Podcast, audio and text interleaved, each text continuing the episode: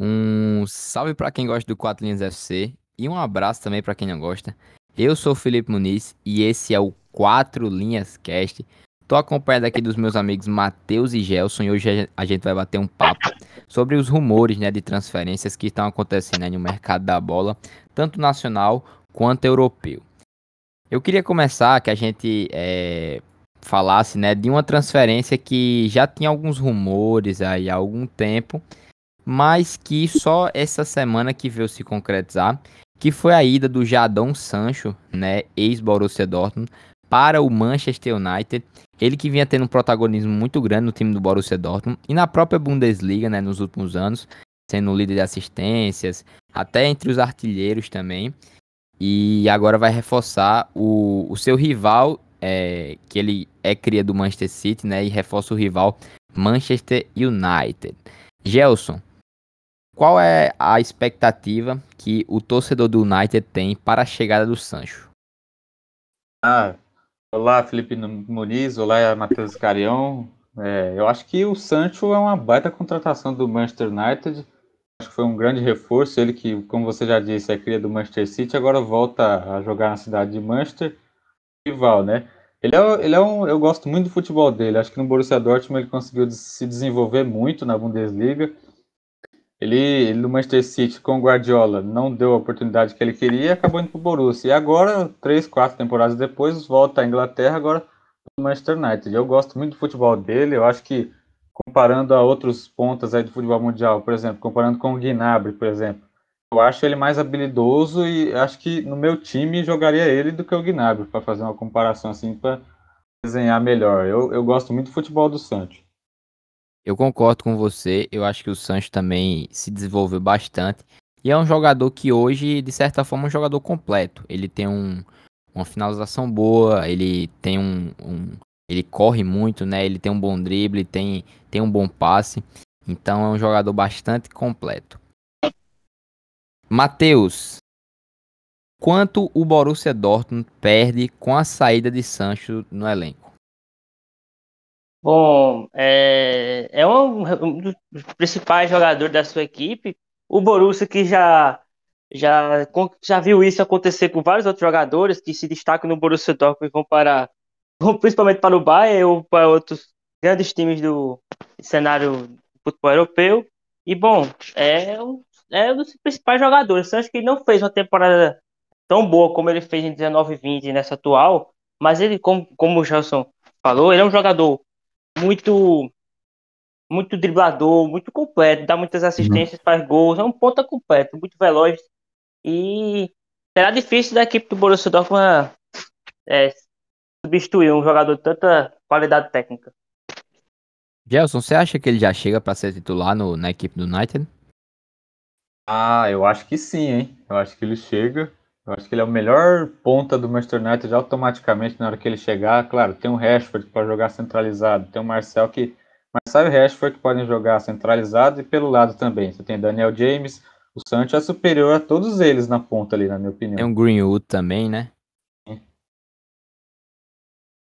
Perfeito. E agora vamos sair de outro rumor aí que tá dando o que falar nesses últimos dias, que é do zagueiro de 35 anos, Sérgio Ramos, multicampeão pelo Real Madrid, campeão do mundo pela Espanha e que se despediu do Real e agora muito possivelmente vai estar tá indo para o Paris Saint-Germain, o time de Neymar e Mbappé.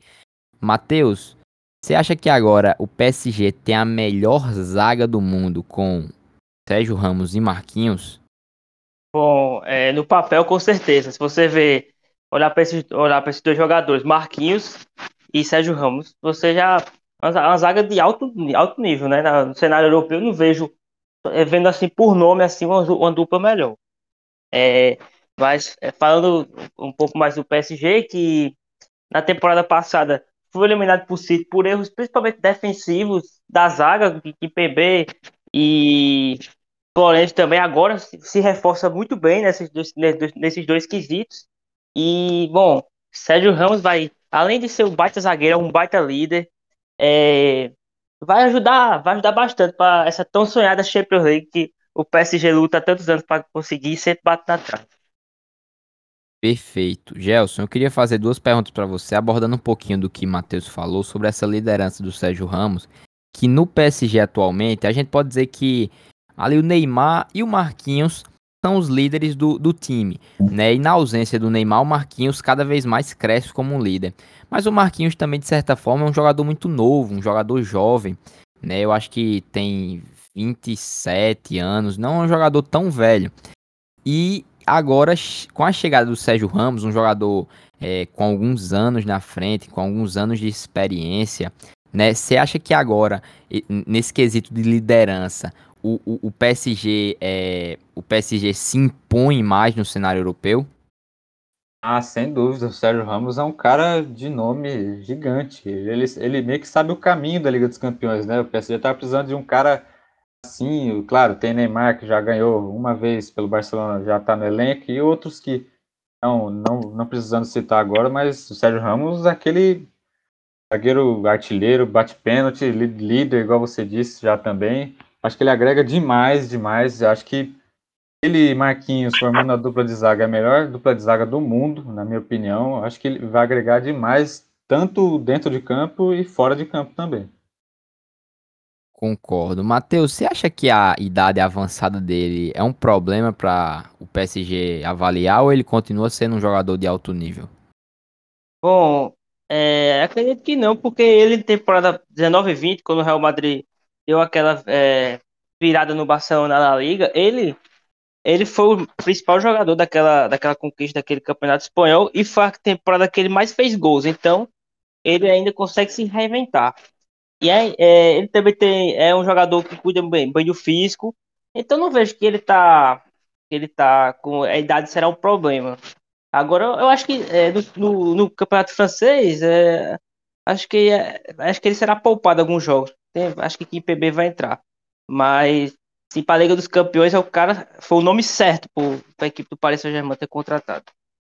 Concordo. E só para a gente pular esse assunto do PSG, eu queria falar com vocês de duas outras contratações que o PSG ainda não anunciou, mas que já estão bem encaminhadas aí, que é a chegada do lateral Hakimi, né, que na última temporada foi campeão italiano pela Inter de Milão, já jogou, é cria do Real Madrid, já jogou, se destacou muito no Borussia Dortmund, né? Foi para a Inter na temporada passada, foi campeão italiano e muito possivelmente tá vindo aí, chegando aí no PSG. E no gol, o goleiro Donnarumma, né? Cria do Milan, um jogador bastante, é, um, um, um, goleiro bastante promissor, né? No, no futebol europeu, titular é, absoluto na seleção da Itália. Gelson, eu queria que você comentasse um pouquinho sobre a chegada desses dois jogadores, né? O Hakimi, eu acho que até era uma urgência maior no time do PSG, porque as laterais realmente são problemas, né, nessa equipe, nessa equipe francesa. No gol já tinha Keylor Navas, né? E com essa possível chegada do Donnarumma é mais uma alternativa para o gol, né? Sim, com certeza. São duas contratações ali pontuais. Acho que o Donnarumma pode ser aquele reserva que é, ao longo dos anos o Navas vai ficando cada vez mais velho, ele vai passar a ser o titular depois, né? E o Hakimi é um lateral incrível que até joga de ala também na Inter com o Antônio Conte, campeão da última campeonato italiano, jogava como ala direito, pode jogar como ala esquerdo também, é um jogador versátil. Ele é uma contratação ali para ser o titular absoluto da lateral, pode ser na, em qualquer das duas laterais, óbvio que na direita é a melhor dele. Providenciar, foram providenciadas essas duas contratações e eu acho que a do Hakimi, é, obviamente, vai ser o titular. O Hakimi vai ser titular e o Donnarumma não. Concordo com você, Gelson. E, como eu falei, né, vamos sair um pouquinho agora de Paris, da França, e agora vamos para Barcelona, que, meus amigos, nesses últimos dias tá pegando fogo. Esse rumor de Lionel Messi renova, não renova, o contrato acabou e ele volta, vai pro PSG. Matheus Escarião. A gente já sabe que essa novela aí de Lionel Messi renovar com o, o, o, Barcelona já, já, já tá há alguns meses aí, esses rumores, né, de que ele vai pro Manchester City, pro PSG, fica no Barça. Eu queria que você analisasse um pouco a como seria Lionel Messi ficando, né, nessa atual temporada com é, a chegada do Laporta, alguns reforços que vieram, né, o Agüero, o Depay, e um cenário de Lionel Messi fora do Barcelona, e, né, indo para um, possível PSG, um possível Manchester City, e como ficaria o time do Barcelona, com ou sem Messi? Queria que você fizesse essa análise aqui pra gente. Bom, é, nas últimas temporadas, eu acreditava que o que Messi estava jogando seus últimos anos de carreira no lixo, naquele, naquele time lá do Barcelona, que ele tinha que fazer praticamente tudo na equipe e estava desgastando. Ele não era mais aquele jogador dos, de 2012, 2011 que pegava a bola, debarra todo mundo e resolvia os jogos. Ele ainda faz isso, mas é com, não é com tanta frequência. E assim, o Barce... acredito que ele no Barcelona, é, com esses reforços que o Barcelona está fazendo de DTP, Agüero, Eric Garcia, um zagueiro bom, promissor, que está precisando na, nesse quesito, nesse setor da, defensiva do Barcelona, que é muito precário já há muitos anos. Então eu vejo que a equipe que o Barcelona tem, tem essas contratações, o Barcelona vem com tudo ainda para ser campeão da La Liga e até chegar forte no Champions League. Não, não acredito que seja o favorito, mas vai chegar para brigar. E é, sem, sem Messi, é, ainda é um time forte, mas é, sem o seu melhor, o melhor jogador da história do Barcelona não tem a mesma, mesma força. E assim, falando de Messi fora do Barcelona, é, seria ao mesmo tempo bom e ruim para a carreira dele, porque assim, eu nunca vi uma relação de clube com jogador tão bonita como Messi e Barcelona. É, então, isso ia, isso ia se encerrar um ciclo muito bonito, muito vitorioso. É, ele, ele indo para o Manchester City e jogar com o Pep Guardiola, que já foram tão vencedores juntos, ganhar uma Champions League, um time que nunca venceu e sempre tem essas piadas, não, não ganha Champions e tal. Ele, ele chegar a ganhar também aumentaria muito é, a sua carreira e provavelmente seria um dos maiores ídolos do Manchester City. Mas acredito que provavelmente ele vai ficar, ainda mais pela contratação dos seus, dos seus melhores amigos, Sérgio Agüero. Perfeito. Gelson, é, numa possível saída de Lionel Messi do Barcelona, quem, na sua opinião, assumiria um certo protagonismo né, nessa equipe do, do Barcelona? É claro que o Messi é um jogador insubstituível. Né, no, no, no atual elenco do Barcelona, não vejo ninguém que é, esteja à altura né, do Lionel Messi para substituí-lo. Mas, na sua opinião, quem, quem assumiria esse protagonismo ali dentro do, do elenco do Barça? É, a altura não tem mesmo ninguém, mas eu acho que uma, uma das contratações, aliás, duas, né? Sérgio Agüero e Memphis Depay assumiriam. Eu acho, eu acho que mais o Depay, por ser um jogador mais de criação, joga pelo lado, joga centralizado também. Eu acho que o Memphis Depay, óbvio, não é, não chega nem aos pés do Lionel Messi, né? Mas ele seria esse protagonista caso o Lionel, Lionel Messi saia do Barcelona.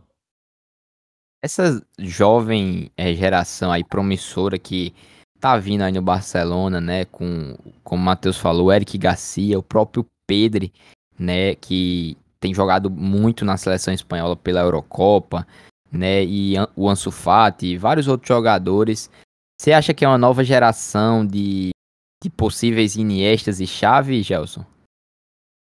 Ah, eu acho que é, são uma, uma, são uma fonte assim incrível esses, no, essa nova geração do Barcelona. Acho que Xavi e Iniesta nem tanto, mas podem dar muitos frutos. Rick Puig também, vai, é, uma, é uma geração de ouro do Barcelona que La Macia sempre formando talentos, principalmente no meio campo, né? Já, já que você citou Xavi e Iniesta, gigantes na história do Barcelona, não há nem que discutir. São, é um recurso que o Barcelona sempre teve na sua história. Com certeza, o Barcelona sempre teve uma base muito conhecida, né, por formar grandes jogadores. Bom, Felipe... a gente vai fala, fala, Matheus. Bom, só queria acrescentar que esse, essa história de falar novo chave, novo endereço para o Barcelona é meio prejudicial, porque uma época, lá meado de 2018, falavam que Malcolm era o novo Henry, Chave, Arthur era o novo Chave, é, Coutinho era o novo Iniesta. Então aí a gente viu o que aconteceu, né? Então, assim, é, Chave e Iniesta para mim são gênios e vai, vai, vai, é uma raridade é, nascer jogadores daquele, daquele talento, daquela genialidade. E o próprio Messi também. Mas o, o Pedro é um menino muito talentoso, mas acredito que a chegar a esse patamar acho muito difícil, mas é um bom jogador e tá dando muito fruto pro Barcelona. Com certeza. E a gente vai falar um pouquinho da negociação que aconteceu aqui no Brasil. Até agora, acho que a maior, a maior negociação né, nessa janela de transferências é de um jogador saindo do Brasil e indo para a Europa, que foi a do Gerson. Né? O Gerson chega até o Olympique de Marseille, um valor de, de 20 milhões de, de euros, né? Pode aumentar aí com uma certa bonificação. O Flamengo pega um baita de um dinheiro, uma bolada aí. E Gelson, eu queria perguntar para você, eu não queria perguntar que se o Gelson vai dar certo ou não, mas você acha que o estilo de jogo do campeonato francês é o melhor para o estilo de jogo que o Gerson apresenta? Ah, se é o melhor, eu acho que não. Opinando já diretamente, eu acho que tinham ligas melhores para ele se adaptar. Atualmente, na, na Itália, por exemplo, que ele já passou por lá, pela Roma e pela Fiorentina, acho que atualmente seria melhor para ele o campeonato italiano está melhor a cada temporada que se passa. Acho que para ele, o estilo de jogo dele seria melhor. Uma Premier League também seria melhor. Acho que a França é uma das cinco principais ligas, mas é, é, a, é a, a pior ali entre as cinco, né? Acho que não é a melhor liga para o Gerson se desenvolver. Concordo com você. Matheus, é, o Gelson falou aí que é, não seria a melhor liga pro, pro Gelson, pro Gerson, na verdade, é, se desenvolver. Mas olhando num quesito de visibilidade, você acha que ele indo para um time agora talvez inferior é, lhe dê mais credibilidade e também visibilidade para ir para clubes maiores como o Real Madrid, um Barcelona, um Bayern de Munique? Bom, é, com certeza. É, isso dá, pode mais dar visibilidade no cenário europeu, porque aqui no, no, no Brasil, na América do Sul, assim, ele já é um jogador que é considerado craque de bola para mim. Para mim, ele é quesito é, habilidade, como o meu campo mais completo, eu vejo ele superior a vários de vários clubes tradicionais no futebol europeu. Posso dar o próprio exemplo de Fred, que joga no, no Manchester United, eu acredito que Gerson é muito superior a ele. E na, na minha visão, acho que um, uma liga que, que Gerson daria bem é a La Liga, porque pelo fato da La Liga ser um, uma, uma, uma liga que prioriza muito a qualidade técnica do jogador. Não é um jogo de muita velocidade, nem força física, nem muito, muito muita retranca, igual o futebol italiano nos últimos anos. Então, um Gerson de talento, é, ele sobressai. Acredito que nessa, no time espanhol, assim, o próprio Valência, é, onde passa onde teria vaga, porque eu, hoje em dia, eu acho que ele tem mais futebol do que Busquets. Na carreira, óbvio que Busquets é melhor. Mas, é, falando hoje, se eu fosse escolher para jogar no meu time hoje, Gerson ou Busquets, eu iria de Gerson. Mas, pela história, Busquets é inumeramente superior. E é um dos melhores da profissão, mas acredito que o futebol evoluiu e ele não tem mais aquela. É, aquela aquele futebol que ele tinha em 2010, 2012, 2015. Mas é isso. Ele pode se destacar muito na França, mas é, para mim já, já poderia ir logo para um time grande na, na Europa, porque ele tem futebol para isso. Olha só, polêmica a afirmação do Matheus, hein? E bom, é, essa saída do Gerson, além de doer muito os, os, os torcedores flamenguistas, né, vão sentir a, a sua ausência. É, Demais, assim como também o, o, o, o, fã, né, o torcedor do futebol brasileiro em si, né, que gosta de ver qualidade, que gosta de ver é, jogadores bons é, atuando aqui em solo brasileiro, né, a gente tem o Gerson, que por muito era considerado ali, talvez top 5 jogadores, melhores jogadores do Brasil. Então o Brasil, não só o Flamengo, mas o Brasil, o futebol brasileiro, né, perde aí um jogador com extrema qualidade nível seleção brasileira. Falando em jogadores que saíram, jogadores que chegaram, o Dudu, que estava emprestado no Al do Rai, lá da lá da do Catar, né, retornou de empréstimo, ele que foi por um ano de empréstimo, né, ao clube ao clube asiático e que volta aí pro Palmeiras, um Palmeiras que numa situação, na, na atual situação, foi um baita de um reforço, né, né, Gelson, para uhum. o cenário que o Palmeiras está agora, num, não tá no, na sua melhor fase, não tá no auge. O Dudu chega aí pra jogar em qualquer posição, né? Sim, com certeza. O Palmeiras que não tá jogando bem, mas tá conseguindo seus resultados ali nos finais de seus jogos. Contra o Bahia foi assim no 3x2 e contra o Internacional foi assim no 2x1. E o Dudu chega facilmente para ser titular no lugar de qualquer um do, do, ataque, na minha visão. Ele é melhor que Rony, ele é melhor que Luiz Adriano. Ele só não, não toma o lugar do Rafael Veiga e do Gustavo Scarpa, que são os melhores jogadores do Palmeiras na temporada. Mas o Dudu é um ganho incrível para o Palmeiras que o Palmeiras, o elenco todo já conhece. Um cara que já fez uma história incrível lá, ganhando Copa do Brasil, Brasileirão duas vezes. Faltou a Libertadores, né? Na, quando ele saiu, o Palmeiras conseguiu ganhar a Libertadores quando aí um baita, baita reforço aí do, do Palmeiras. Matheus, quem seria titular no seu time? Bruno Henrique ou Dudu? Bom, no meu time, é, eu vejo que se você, se eu puder optar pelo Bruno Henrique 2019 seria titular, mas pela carreira Dudu, Dudu para mim foi foi mais regular. É, ele sempre é, foi o, o, joga, o bola de bola de o, como é que é, como é que se diz aqui no bola Brasil? de prata. Bola de prata. Bola de prata da ESPN, ele sempre estava naquelas seleções do Brasileirão. E, e, nesse time do Palmeiras, aí nessa gestão Crefisa, é, tinha época, tinha períodos que o time estava, estava muito mal das pernas e Dudu sempre carregava nas costas, ou fazendo gol, ou criando chance, ou dando assistências. Então, assim, o auge de Bruno Henrique contra o auge de Dudu. O auge de Bruno Henrique foi muito superior ali. 2019 ele estava imparável, muito rápido, fazia gol de cabeça, de perna esquerda, perna direita, não, não tinha jeito. Para mim foi o melhor jogador daquela, daquele Flamengo tão é, comentado até hoje, de 2019, que assustou o futebol brasileiro e de uma forma mundial contra, o, contra o Liverpool, mas pela carreira do Duas superior. Perfeito. Bom, é, um jogador que nos últimos dias estava nas manchetes do, do, do GE, nas manchetes do, da TNT Sports, da Fox Sports, que acabou fazendo o maior furdúncio e que não deu em nada, né? Que foi o Rafael Santos Borré, atacante da seleção colombiana, ele que tá é, aí na, disputando a Copa América, né, pela sua seleção, que se encerrou o seu contrato pelo River, né? Ele que foi campeão da Libertadores, campeão da Recopa, é, campeão argentino, né? Um jogador bastante ídolo, posso dizer assim, da, dos milionários, e que agora está sem contrato. Gelson, você acredita que ele no atual momento de sua carreira, seria mais vantajoso ir para um clube inferior da Europa ou vir para ser um, um, protagonista num time aqui no Brasil?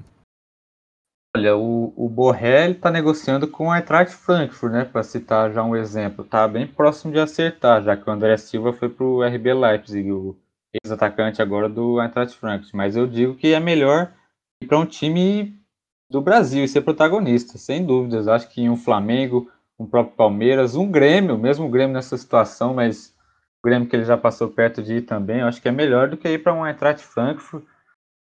Ah, o Eintracht Frankfurt é um, é um, dos times ali que se classificaram para a Liga Europa. Se eu não me engano, foi para a Liga Europa, o Eintracht Frankfurt. É um, é um time ali de segunda prateleira da Alemanha. Acho que é melhor ir para um, um time do futebol brasileiro, um protagonista.